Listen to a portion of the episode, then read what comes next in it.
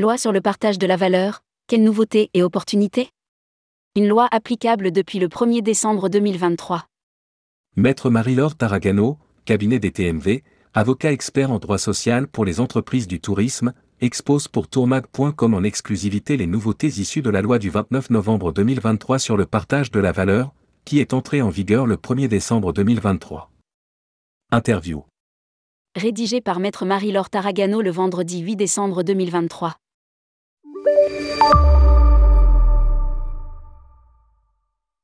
Tourmag.com. Pouvez-vous nous expliquer quels sont les grands axes prévus par la nouvelle loi sur le partage de la valeur?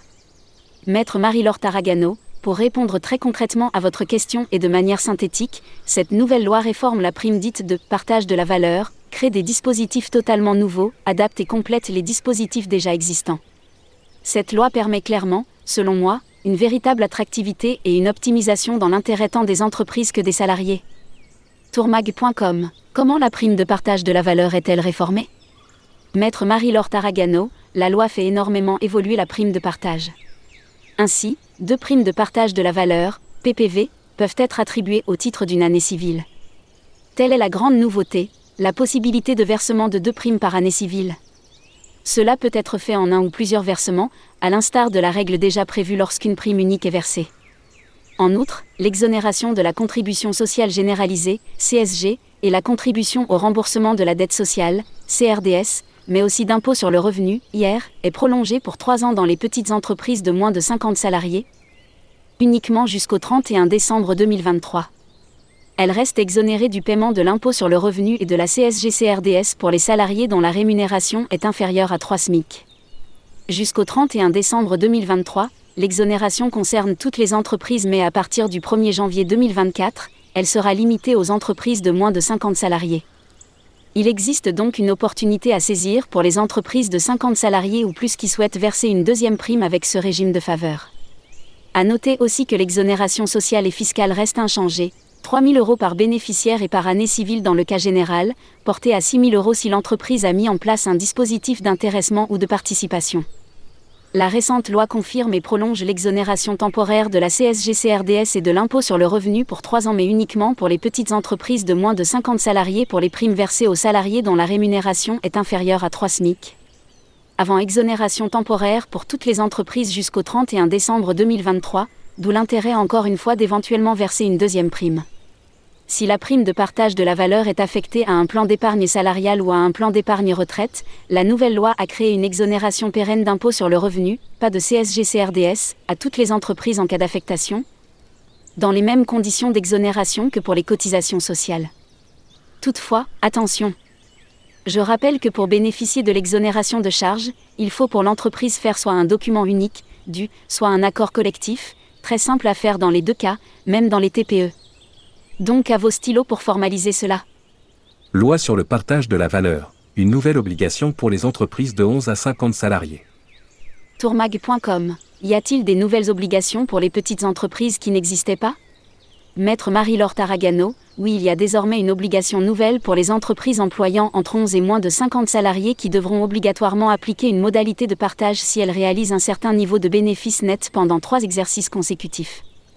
La nouvelle règle obligatoire est la suivante. Lorsque l'entreprise a réalisé un bénéfice net fiscal au moins égal à 1% du chiffre d'affaires pendant trois exercices consécutifs, elle doit, au cours de l'exercice suivant, soit mettre en place un dispositif de participation soit mettre en place un régime d'intéressement, soit abonder un plan d'épargne salariale, soit verser une prime de partage de la valeur, PPV.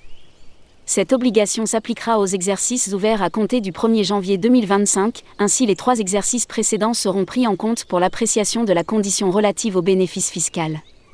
Cela signifie que, pour une entreprise dont l'exercice correspond à l'année civile, le bénéfice net fiscal des exercices 2022, 2023 et 2024 sera ainsi examiné pour déclencher, le cas échéant, une obligation de partage de la valeur au cours de l'exercice 2025. Nouvelle formule de calcul de participation volontaire. Tourmag.com. Quelle est donc l'autre nouveauté à retenir pour les petites entreprises de voyage qui se heurtent à un problème d'attractivité? Maître Marie-Laure Taragano, je pense que la nouvelle formule de calcul de participation volontaire dans les petites entreprises est très clairement un élément favorable et très motivant pour l'entreprise et ses salariés.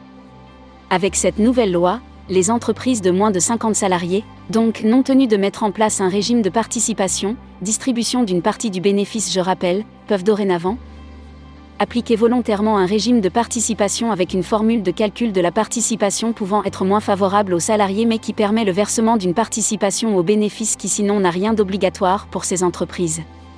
Je précise que les entreprises qui appliquent déjà un régime de participation volontaire au 1er décembre 2023 ne peuvent opter pour un tel régime dérogatoire que par accord conclu selon les modalités de droit commun de mise en place de la participation. Tourmag.com Y a-t-il d'autres grandes modifications concernant l'intéressement et la participation? Et pour toutes les entreprises? Maître Marie-Laure Taragano, oui, et de manière très impactante pour deux mesures particulièrement. Cela permet une double motivation et une meilleure visibilité tant pour les entreprises que pour les salariés. Ainsi désormais, les entreprises peuvent procéder à des avances sur les primes de participation et d'intéressement et mettre en œuvre une répartition de ce dernier plus favorable aux bas salaires. Ces avances sur intéressement et également désormais sur la participation doivent être faites selon une périodicité qui ne peut pas être inférieure au trimestre. À noter que l'accord d'intéressement peut favoriser les bas salaires et peut fixer un salaire plancher, un salaire plafond ou les deux, servant de base à la répartition individuelle lorsqu'elle est proportionnelle au salaire. Tourmag.com Et pour les plus grandes entreprises, y a-t-il du nouveau? Maître Marie-Laure Taragano, oui, car la loi a créé un dispositif de partage de la valeur en cas d'augmentation exceptionnelle du bénéfice net fiscal dans les plus grandes entreprises. Ce dispositif est une création de la loi offrant une deuxième opportunité pour les entreprises d'au moins 50 salariés et disposant d'un seul délégué syndical. Lorsqu'elle ouvre une négociation pour mettre en œuvre la participation ou l'intéressement, la négociation doit porter sur la définition de ce qui constitue une augmentation exceptionnelle de son bénéfice net fiscal. Sur les modalités d'un partage de la valeur avec les salariés, lorsque l'augmentation exceptionnelle ainsi définie survient. Je précise que ces entreprises dotées d'un accord de participation ou d'intéressement applicable au 29 novembre 2023 doivent engager cette négociation avant le 30 juin 2024. Tourmag.com quel est le nouveau plan de partage de la valorisation de l'entreprise? Maître Marie-Laure Taragano, ce dispositif est une troisième création de la loi conférant une certaine attractivité aux entreprises et groupes d'entreprises qui peuvent prévoir, par un plan mis en place par accord ou ratification du personnel, le versement d'une prime à tous les salariés, ayant un an d'ancienneté. En fonction de l'entreprise sur une période de trois années, les sommes bloquées sont exonérées d'impôt sur le revenu dans la limite, par an et par bénéficiaire, de 5% du montant maximale de la prime, soit 3,75% du plafond annuel de la sécurité sociale, passe. Les primes versées sont exonérées de toutes les cotisations sociales, du forfait social, de la participation construction et des contributions au titre de la formation professionnelle, mais soumises à une contribution au profit de la Caisse nationale d'assurance vieillesse, CNAV. Les sommes versées en application du plan de partage de la valorisation de l'entreprise n'ont pas le caractère d'élément de salaire. Lire aussi, démarche RSE, foncez, ce n'est pas si compliqué. Vers une vague massive d'actions en justice contre Air France et la SNCF Marie-Laure Taragano, cabinet Taragano Avocat, est avocat en droit social individuel et collectif depuis plus de 25 ans. Son cabinet est spécialiste du droit social dans la branche d'activité du tourisme, rédactrice de nombreux accords collectifs tant au niveau de la branche nationale du tourisme que des entreprises du tourisme de l'hôtellerie et de l'événementiel. Contact avocat.cabinetaragano.fr